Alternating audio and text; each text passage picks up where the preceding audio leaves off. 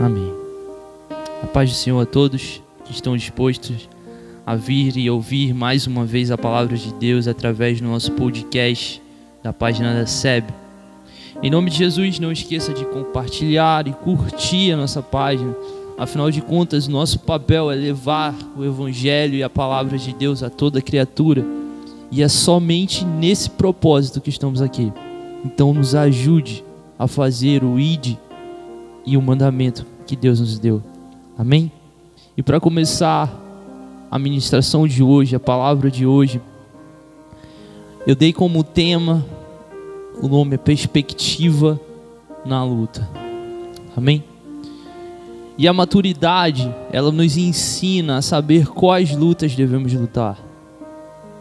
A verdade é que quando a gente é novo, somos impulsivos, queremos lutar sobre qualquer coisa, lutas que não são nossa, lutas em estações que não deveriam acontecer.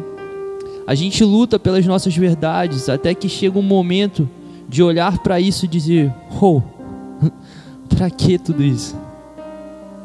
Eu vou parar de lutar para dizer que estou certo, para começar a receber aquilo que Deus já liberou ao meu respeito." Você sabe por quê? Nós temos de parar de nos justificar. A verdade é que quando eu parei de me justificar, quando eu entendi que as pessoas só compreendem no mesmo nível de perspectivas que ela tem. E é por isso que o tema é perspectiva na luta. Tem uma frase muito interessante que diz o seguinte: para os seus amigos, você nunca vai precisar se justificar, porque eles sabem quem você é. Agora, para os seus inimigos, não adianta você se justificar, porque eles nunca acreditarão em quem você é. Então, para para pensar. Às vezes nós estamos cansados se justificando para quem não precisa. E para quem a gente precisa, nós não damos a resposta. E você sabe qual é a única resposta que você precisa dar hoje? É dizer sim para tudo que Deus tem para você. E esse sim é dizer: Deus, eu não quero provar nada para ninguém. Eu não quero lutar as lutas que não são minhas. Eu não quero lutar as lutas que o Senhor não tem para mim. Eu não quero mais olhar para minha casa diferente da forma que o Senhor olha. Eu não quero mais olhar para o meu casamento e declarar que não tem mais jeito. Pai, me ensina a enxergar a minha esposa como o Senhor vê. Me ensina a enxergar a minha casa como o Senhor vê. Me ensina a enxergar os meus filhos como o Senhor vê. Me ensina a ver o meu trabalho como o Senhor vê. Vocês já viram essas pessoas que só reclamam, cara, de tudo que tem? Que não tem mais jeito, que não aguentam mais o trabalho, o marido, não tem mais jeito, que os filhos não tem mais jeito. E aí quando perde o emprego e vem chorando dizer, cara, eu perdi tudo. Aí o marido se separa e chora mais, o filho sai de casa e se desespera. E aí vem chorando dizer, irmão, eu perdi tudo. E aí você vira e fala, glória a Deus. Não, irmão, glória a Deus, não, eu perdi tudo, rei.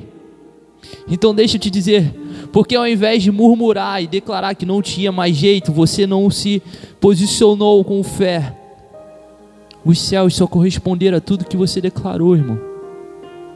A fé não é a gente murmurar do que tem, é a gente declarar aquilo que vai ter.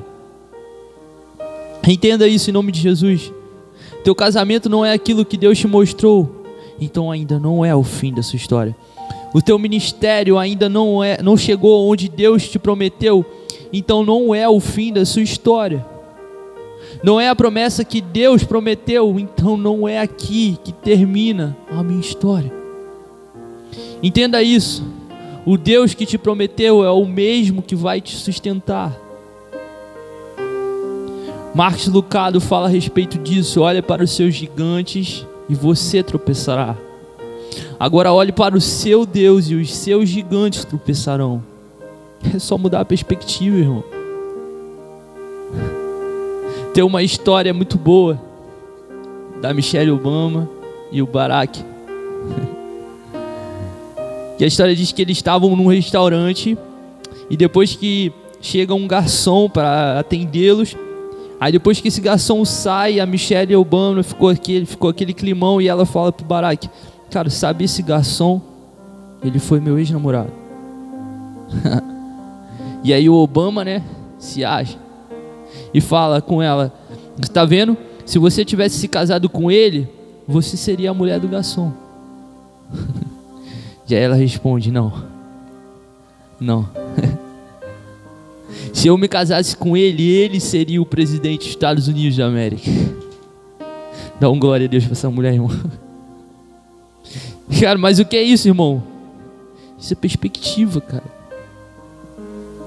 Se proste aos pés do Senhor, irmão, e apresente e, e aprenda a olhar as coisas com uma perspectiva de Deus. Salmos 38, 34, versículo 8 diz: Provai e vede que o Senhor é bom. Bem-aventurado o homem que nele confia. Jeremias capítulo 29, versículo 11: Só eu conheço os planos que tenho para vocês, prosperidade e não desgraça. Sou eu, o Senhor, quem está falando. Aleluia. E é muito comum a gente encontrar pessoas com baixa autoestima. Pessoas que não se sentem preparados para nada. Ah, eu não sou o suficiente. Ah, eu não canto bem. Eu não prego bem. Eu não faço nada bem. Eu não sou um bom pai. Eu não sou uma boa mãe. Eu não sou um bom esposo. Se eu soubesse mais, se eu tivesse mais. Cara, pessoas que se sentem mal, se sentem incapazes, desqualificadas para fazer aquilo que Deus chamou elas para fazer. Temos muitas pessoas nessa realidade. Porém, também temos muitas outras que sabem o seu chamado, sabem que devem agir, mas continuam parados, sentados nos bancos, esperando que eles chamem por desculpa da oportunidade esperando que alguém chame todo dia, esperando que alguém os convide todo dia. E essas dizem: Ah, eu sei cantar, eu sei pregar, eu sei servir, mas eu não tive a sorte que os outros tiveram. Eu não tive a oportunidade que outros tiveram. E nessa de nós ficarmos murmurando que eu não tive capacidade ou oportunidade, e aí chegamos a duvidar e desacreditar no que Deus tem para nós. Ei, se Ele te chamou, Ele vai te sustentar. Se você está aqui hoje, ainda que você não tenha aceitado Deus, se você está ouvindo isso hoje, mesmo que você não tenha reconhecido Deus como seu único Salvador, se Ele te permitiu estar aqui, se Ele te permitiu ouvir esse áudio, é porque significa sim que Deus te ama e tem um propósito na sua vida. E você só precisa se posicionar, você só precisa entender que não é mais como você quer, não depende mais da força dos seus braços, Ele vai te sustentar. Irmão, em fevereiro de 1916, um americano chamado Glenn Cunningham quando pequeno, a função dele e do seu irmão era, um chega, era chegar mais cedo na escola e acender a, a lareira da escola no inverno, para que quando os outros alunos e professores chegassem, a escola estivesse quente. Um dia, a pessoa que era responsável por, por colocar o etanol na lareira colocou gasolina por engano. E quando Glenn e seu irmão acenderam, explodiu tudo. E o irmão de Glenn morreu na hora. Mas Glenn teve o seu corpo queimado da cintura para baixo. Ele ficou desmaiado e quando os professores levaram ele para o hospital e o, e o diagnóstico era que ele nunca mais sairia como do coma e morreria em poucos dias. E ele ouviu isso, e ele conta que pelo seu subconsciente, ele reagiu a isso, a esse diagnóstico, e em seu coração ele disse: Eu vou sobreviver.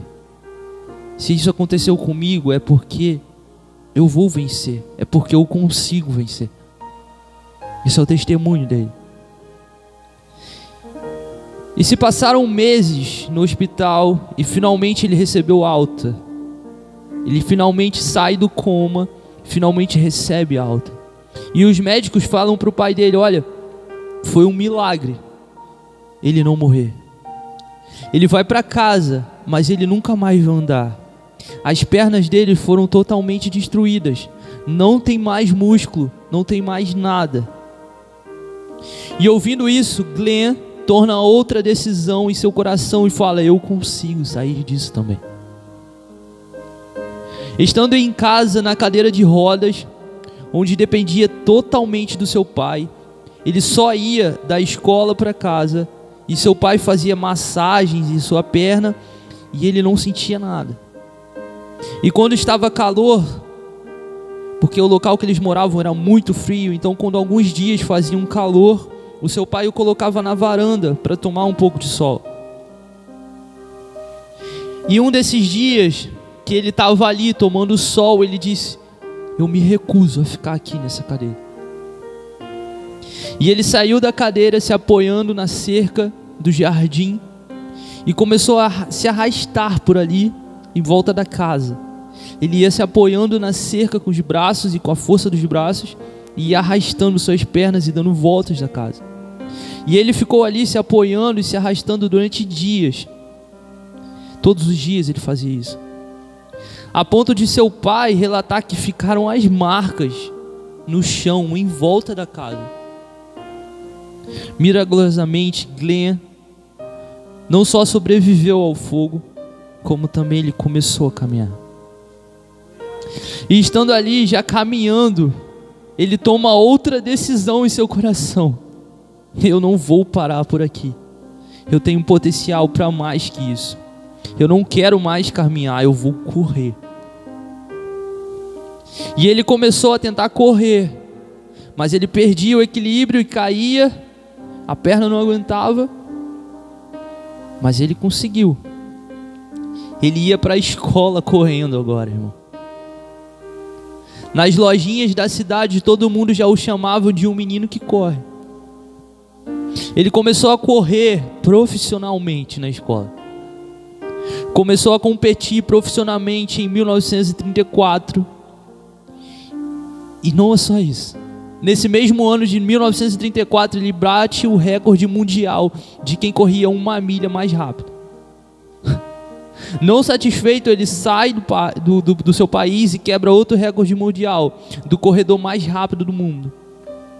E aí ele foi para as Olimpíadas e ganha a medalha olímpica de ouro.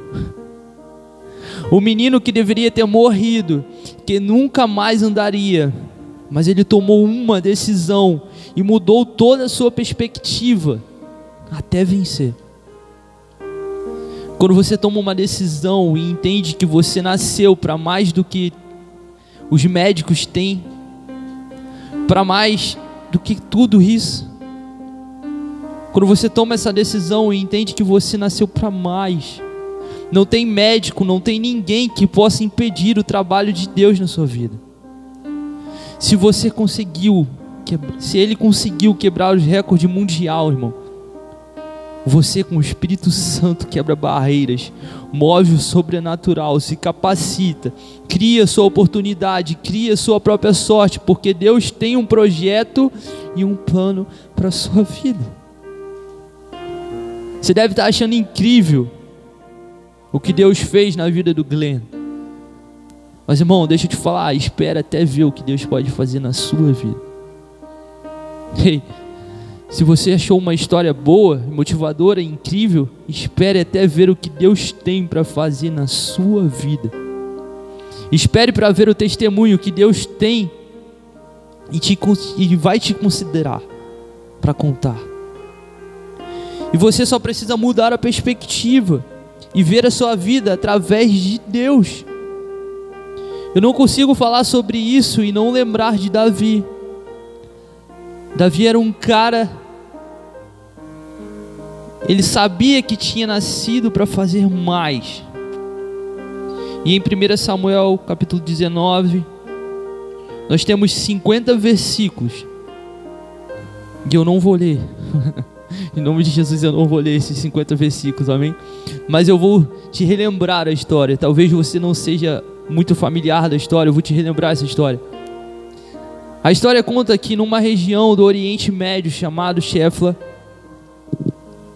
onde é uma região de montanhas, um dia um exército de fariseu se aproximou para derrotar o exército israelita.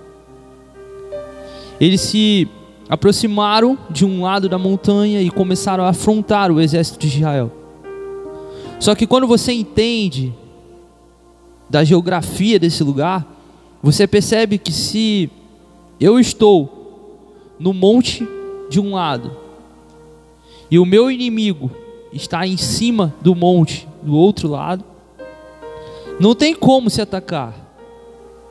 Porque se eu for descer o monte para subir o outro, eu vou ser um alvo fácil. Então era muito comum na época, quando ia se decidir uma batalha assim, um exército mandava o mais forte do, meu, do exército e o outro mandava o mais forte de seu exército. E foi o que os fariseus fizeram. Eles esconderam um homem que tinha a ciência, né? o estudo diz que ele tinha por volta de 2,80 metros. O cara era alto, era pesado, era forte, era gigante, com uma espada e um escudo. O capitão fariseu falou: Golias, desce e nós vamos afrontar. Vá e acabe com eles. O mais forte deles vai vir lutar com a gente. E aí vocês lutam e quem vencer ganhou a guerra. Esse era o acordo. Se ganharmos, vocês serão nossos escravos e as terras serão nossas. Se vocês ganharem, vocês farão o mesmo. E Golias, a Bíblia diz que ele ficou por vários dias afrontando os israelitas. E nenhum israelita tinha coragem de enfrentá-lo. Porque ele era enorme. Não vamos julgar eles, né? Afinal de contas, o cara era enorme. Porque imagina, um cara de quase 3 metros, de armadura, de espada, chega para você e fala: Vamos lutar, mano. Ninguém iria. Aí Davi, que a Bíblia fala que era um menininho, pequenininho, gente boa, bonito ruivo. Irmão, eu tô falando isso aqui porque a Bíblia diz, tá? Em nome de Jesus. Ele foi lá levar pão para os seus irmãos. Aí ele viu aquele fariseu afrontando e ele perguntou: Quem é este? O povo explicou a ele e ele falou: Eu irei contra ele. Como assim, Davi? Você não está vendo você não tem chance, cara. Não tem como você vencer, você está louco. Você vai perder e eles vão nos escravizar. E aí Davi continua falando que iria. E, e aí levantaram ele e levaram até o rei Saul. E o rei falou com ele: Davi, como é que você vai lutar contra aquilo?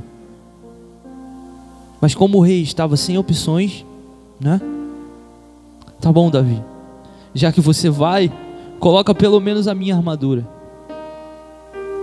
Davi tentou colocar a armadura e ele viu que era pesada demais. E aí Davi falou: "Não. Assim não dá, eu não vou conseguir lutar com isso. Eu vou do meu jeito mesmo." E ele pegou a funda que parece um estilingue para nós. E a Bíblia diz que ele desceu lá e pegou cinco pedrinhas, colocou uma na funda e começou a girar a pedra e aí lançou. E a pedra acertou no meio da cabeça do gigante Golias. Davi vai até ele, pega a espada e agora ele corta a cabeça dele levanta a cabeça de Golias. E a palavra diz que todos os fariseus correram. E Davi vai com a cabeça de Golias até o rei Saul, e tudo isso aconteceu com Davi. E Davi e Golias entrou, entrou até para a história, até o vocabulário hoje. Quando a gente pensa em uma vitória improvável de alguém, a gente sempre lembra de Davi e Golias. Qual era a chance de Davi? O menininho, o coitadinho, o fraquinho, o cuidador de ovelhas, contra o Golias, o gigante, o forte, o guerreiro. Irmão, nenhuma chance. E eu amo essa história porque quase tudo que a gente sabe dela não é realmente o que significa. E eu acredito que se Davi escutasse a gente falando agora que ele era um coitadinho, um menininho, um fraquinho, um incapaz, ele vinha e tacava uma pedra na nossa cabeça. Ele estaria no céu, deixa eu ir lá, Jesus, porque eles não entenderam o que de fato aconteceu naquele dia. A gente está acostumado demais a ouvir a ministração dessa passagem dessa forma, coitando, colocando Davi como esse menininho. Se tem alguém que entendia o que era ser menosprezado, o que era ser desqualificado pelas pessoas, era Davi. Davi, o seu pai não acreditava nele. O seu pai não acreditava em você. É porque a coisa está feia. Geralmente, pai é aquele que incentiva. Às vezes o menino canta, toca, joga bola, é horrível, mas o pai acha lindo. A gente fala, nossa, joga igualzinho Cristiano Ronaldo. Porque pai é pai. Irmão, para o seu pai não acreditar em você é porque a coisa está ruim mesmo. O profeta Samuel chegou, chegou, falou: chama seus filhos. O pai nem chamou Davi. O profeta falou: não, está faltando um. Eu não vou embora até que ele chegue. Como você acha que Davi se sentia? Quando ele foi levar pão para os seus irmãos, eles falavam: Cara, o que você está fazendo aqui? Você vai tentar, você está louco. Como você acha que ele se sentia? Seu pai não acreditava, seus irmãos não acreditavam, o rei não acreditava. O aceitou só porque não tinha mais ninguém. Ei, hey, eu posso te lembrar uma coisa? Seu pai pode não acreditar em você. Seus irmãos podem não acreditar em você. O seu rei pode não acreditar em você. Mas se você acredita em Deus, você vai acreditar naquilo que Deus liberou a seu respeito. E quando você sabe que é ungido por Deus, você sabe que não precisa mais ninguém acreditar em você, porque Deus sabe quem você é. E quando Ele acredita em você, irmão, você sabe que Ele te capacita para vencer qualquer luta, qualquer gigante, qualquer vício, qualquer empecilho, qualquer família que porventura venha tentar te separar de Deus. E aí Davi falou: Rei, hey, eu matava urso e leão. Eles vinham lá comer minhas ovelhas e eu matei. Eu salvei as minhas ovelhas. Eu sei o que eu estou fazendo. E aí Davi pega sua funda. E essa funda a gente fica pensando que era um brinquedinho de criança. A gente está acostumado a ouvir ministrações a colocar essa funda como um brinquedinho de um menininho. Não é isso, irmão. Existiam três tipos de soldados naquela época: a infantaria, os que levavam os que lutavam em cima de cavalos, tinham os soldados que ficavam com as espadas e os escudos, assim como Golias. E tinham os que iam com a funda, que era um tipo de soldado. Ah, irmão, você está inventando isso para a história ficar mais legal. Não, está na Bíblia. É só ler Juízes, capítulo 20, versículo 16. Davi não estava com um brinquedo na sua mão. Davi estava com uma arma de guerra. E ali tinham mais pessoas com essa arma. Só que ninguém tinha coragem. ninguém era o escolhido de Deus para essa missão. Esses homens, eles eram capazes de acertar pássaros. E os pássaros caíam. Davi era treinado com essa arma, acertava de longe, sem errar. E ele está lá embaixo, Golias. E como era Goli, que o Golias lutava? Com uma espada. E como é que você mata alguém com uma espada? De perto. E Davi estava lá com a funda, que podia atacar de longe. Davi não precisava chegar perto dele. Para todos ali, Golias era um inimigo invencível, impossível. Para todos ali, Davi não era nada, Davi não conseguiria. Mas Davi sabia quem ele era. Davi estava debaixo somente do que Deus dizia sobre ele. Não importava mais nada. Ei, você não é o que falam, o que pensam sobre você, você não é o seu pecado, você não é o seu pior momento, você não é o seu erro, você é aquilo que Deus liberou a seu respeito. Então se veja através da perspectiva de Deus. Davi estava lá em cima com a arma que ele dominava. E qual era a chance de Davi nessa luta? Irmão, se você não entendeu, a ciência diz que quando se gira a pedra na funda, e ele gira em torno de cinco vezes por segundo, e quando você lança e ela sai a 35 metros por segundo, é a força equivalente a uma arma calibre 45. Deixa eu te perguntar, tá lá o gigante com a espada e você com uma 45 na mão. E aí? Quem ganha agora? Davi sabia eu vou descer. E ele é grande, eu sei, ele é forte, eu sei. Ele tem uma espada, eu sei. A armadura dele é pesada, eu sei. Mas eu também sei quem eu sou. Gente, Davi não era um pequenininho, o tadinho, o homenzinho que estava ali sem saber o que ia fazer. Davi foi para a guerra sabendo: hoje eu vou ganhar essa guerra. Hoje eu vou derrotar o Filisteu. Hoje eu vou receber a minha vitória. Podem olhar para mim e achar que eu sou pequeno, não sou capaz, mas eu sei que Deus já me qualificou. Hoje eu entro para a história porque eu sei quem me chamou. Ei, hey, você não tem que ficar se achando pouco. Você não tem que se moldar por aquilo que dizem sobre você. Você pode mais porque foi Deus que te chamou. Você tem uma arma que Deus colocou em suas mãos.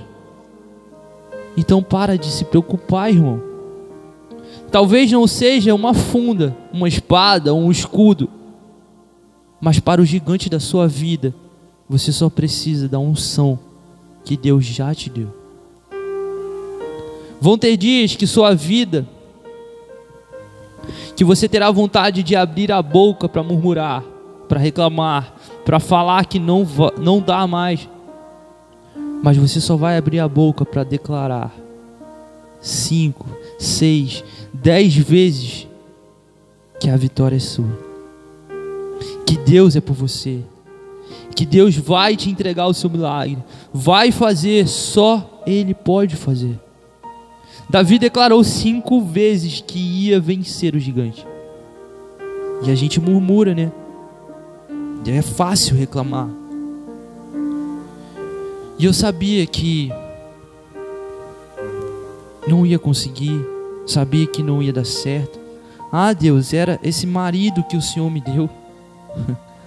Adão falou: Ah, essa mulher que o Senhor me deu.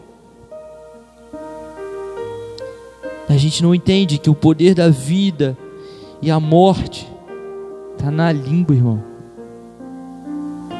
Não entende que Jesus amaldiçoou a árvore com a língua. Não entende que Deus criou o universo com o poder da palavra. E eu volto a dizer: fé não é a gente murmurar do que tem, é a gente declarar o que vai ter, o que vai ser libertado as mudanças que vão acontecer. Já parou para pensar que somos a única criatura com o poder da palavra? E que isso tem um motivo? Entenda, Golias só serviu para uma coisa na vida de Davi: para tirá-lo do anonimato. Aqueles que todos, aqueles que todos desacreditavam para se tornar o rei de Israel, o escolhido por Deus, o homem segundo o coração de Deus. Irmão, teu Golias não está para te derrotar, para acabar com a sua história.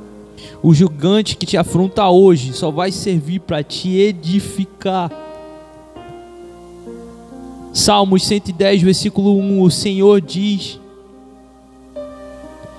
ao meu Senhor, ó oh Rei, sente-se ao meu lado direito, até que eu ponha os seus inimigos debaixo de seus pés. Mude sua perspectiva, irmão, e comece a ver seus gigantes como os trabos dos seus pés, porque quando você entender que lá é o lugar deles, você entenderá que se estão debaixo dos seus pés, todas as vezes que o inferno se levanta contra você, você também está se levantando. E em nome de Jesus, mude a perspectiva diante das lutas e passe a se enxergar segundo o que Deus já declarou sobre sua vida. Fiquem com Deus e até o próximo episódio. Amém.